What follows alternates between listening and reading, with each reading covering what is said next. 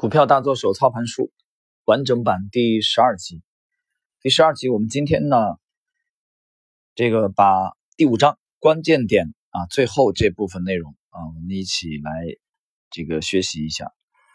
那么承接上一集第十一集的内容啊，我们来看，我还记得另一个例子，当时啊，我等待了三个星期才开始买进伯利恒钢铁，一九一五年四月七日。它到达了创纪录的最最高价，八十七点七五美元。我很清楚，当股票向上超越关键点后，将快速上涨。我很有信心地判断，玻璃恒钢铁将突破一百美元。四月八日，我安排了第一个买入指令，啊，准备从九十九到九十九点七五美元逐步买进。同一天，该股票的成交价。一路上涨到一百一十七美元的高价，此后它毫不停顿的一路大涨，中途只有小幅度的向下回调，直到四月十三日到达一百五十五美元为止。也就是说，突破关键点的五天之后，这轮涨势非常惊人。啊，这个例子再一次说明，如果某人耐心等待时机来利用关键点交易，就会获得巨大的回报。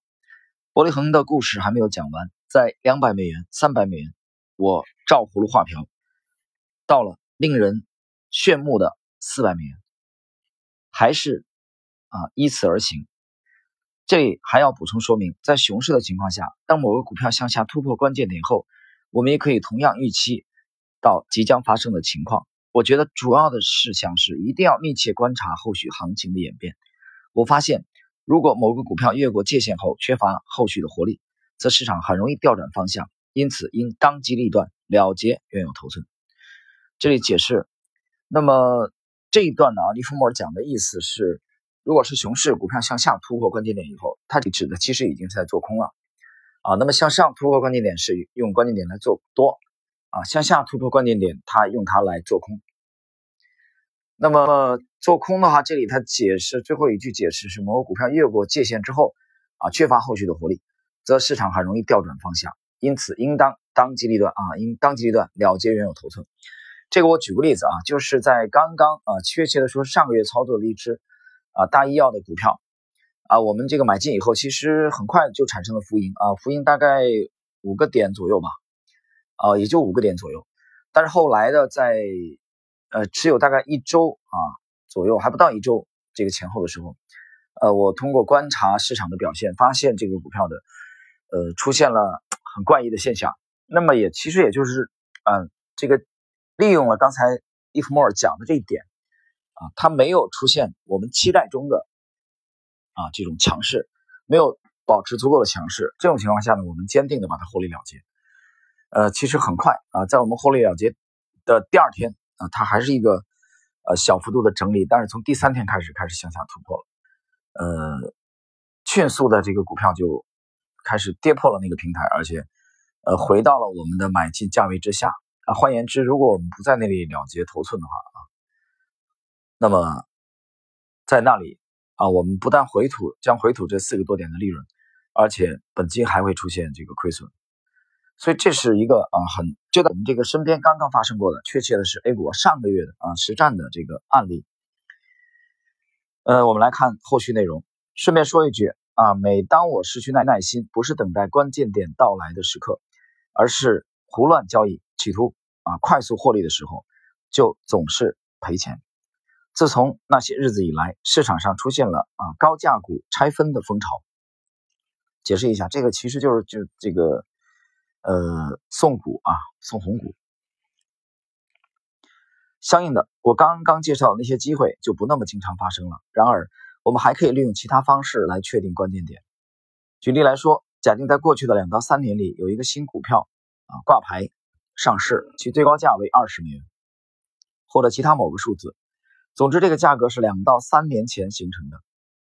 如果发生了和该公司有关的某种利好事件，而且该股票果然开始上涨，啊，则等到该股票触及呃新高的价位的一分钟再买进，通常是一个稳妥的策略。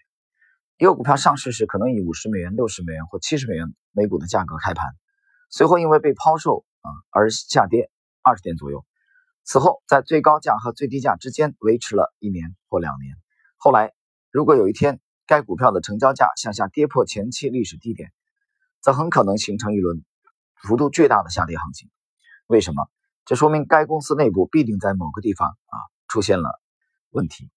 通过维持股票行情记录，并结合考虑市场的时间要素，你就有能力发现许多关键点，并通过这些关键点建立头寸，以待快速的市场运动。但是一定要自我训练，充分认识到借助关键点交易是需要耐心的。你必须投入时间来研究行情记录，必须亲手选择数据，亲手填入记录本，亲手标记市场将在哪些价位到达关键点。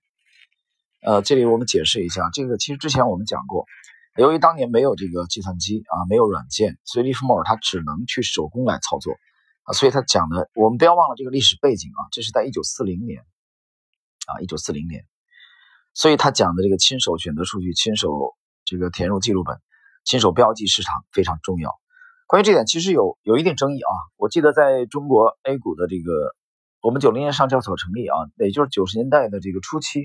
其实有一些老的股民，当然这其中有少数做得很好的人，也也不止一次这么讲。他说你必须自己啊手工来画 K 线啊，然后来记录价格啊，只有这样你才能跟市场的脉搏保持一致啊。换言之，只有这样你才有可能走向成功。这一点我持保留意见啊。我觉得这其实这不是最主要的因素，就是现在当你有这个计算机技术非常发达的情况下，借助于软件啊，借助于大数据的比对，我们其实可以完成很多啊之前手工的。工作啊，效率很低的，很难在短时间内完成的。所以我觉得这并不是说，由于我亲手记录 K 线，亲手记录价格，啊，就对市场的认知可能就会啊更深刻一点。呃，我不这样认为。我觉得这不是最主要的。我觉得最主要的是思路啊，你研究市场的思路是是否正确啊？如果是正确的话，那么在借助大数据、借助计算机和软件的帮助下，我们完全全有理由比当年的利弗莫尔啊更快的感知市场的脉搏。好，你会发觉研究关键点的过程，就像啊掘到了金矿，这项工作如此迷人，几乎难以置信。你将从出自独立判断的成功体系中，体现到一种独特的快感和满足。通过内部消息或者他人指导，或许也能获得利润，但是你将发现自己独立赢得的利润更能带来巨大的成就感。如果你独立发掘机会，独立自主地交易，耐心守候。密切注视危险信号，就能啊进入我们来看良性的思维轨道。在本书的最后一章，我把自己用来确定关键点的啊更复杂的方法和利弗莫尔市场准则结合起来，进行了详细解说。很少有人能够根据偶尔的内幕消息和他人建议来从交易中获利。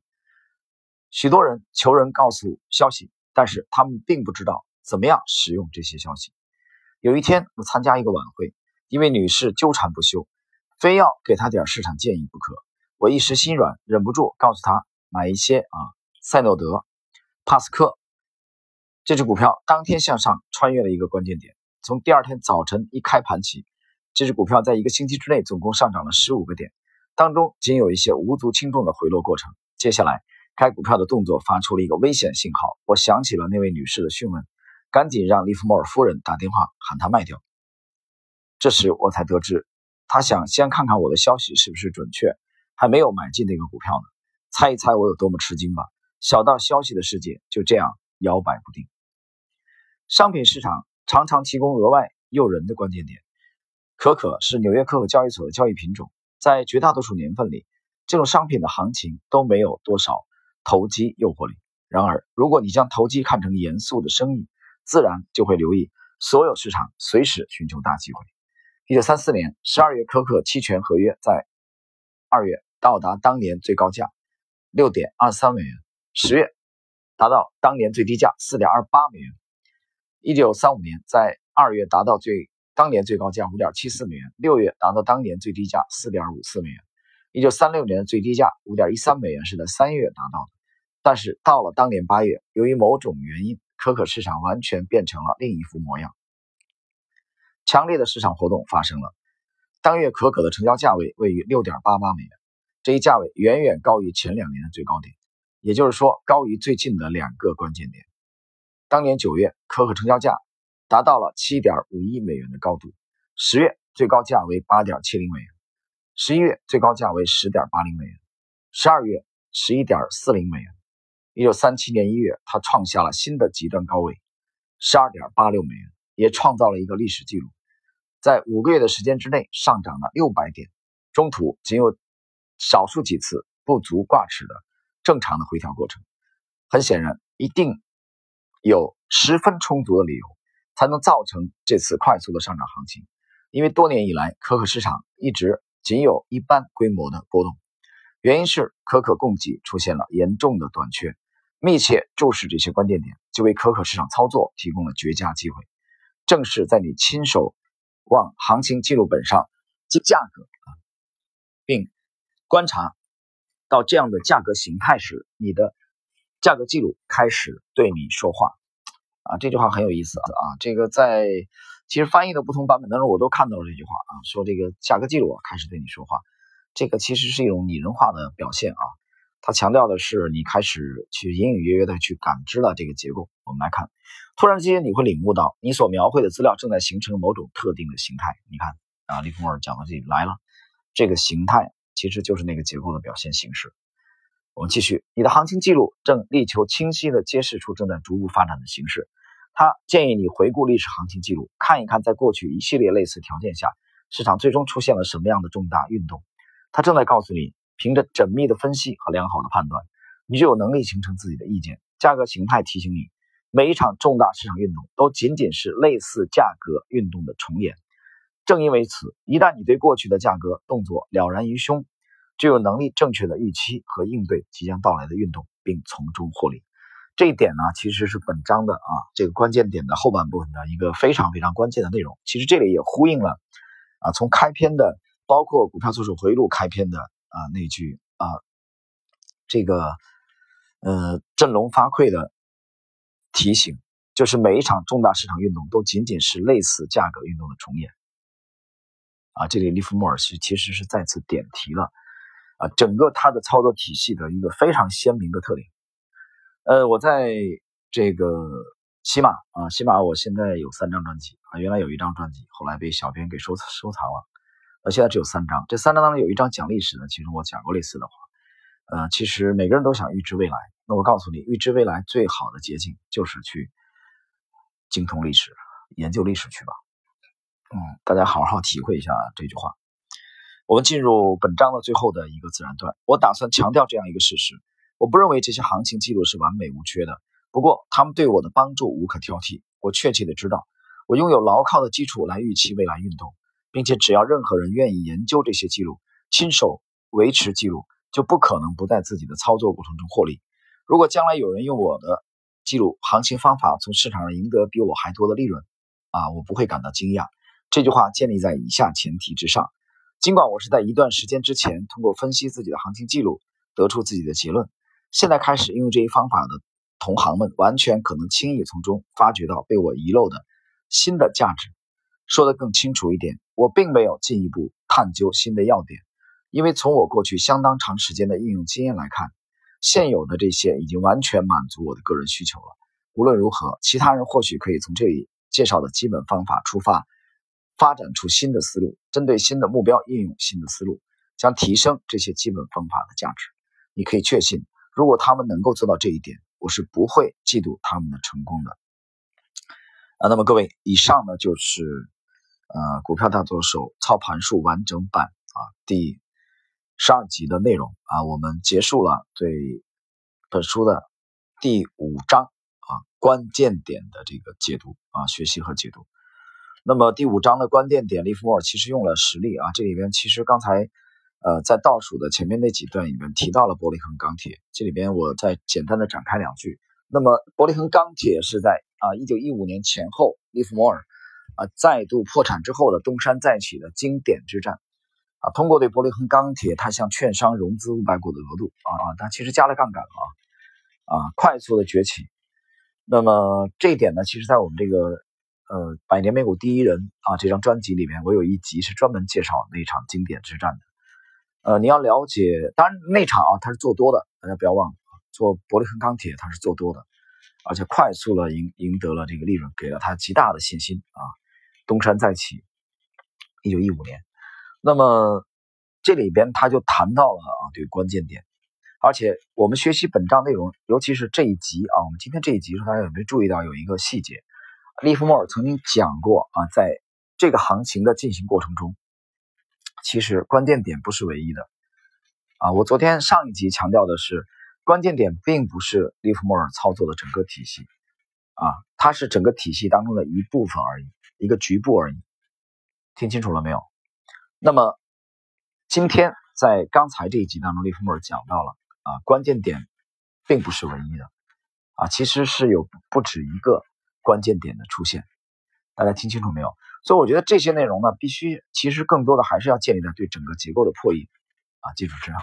你没有破译结构啊，你只是想着关键点，呃，这个其实对你的操作并不会有很大的帮助。那么最核心的还是啊，我讲过隐藏在。这个湍急的河水之下的那个河床结构，那才是市场波动的隐秘结构。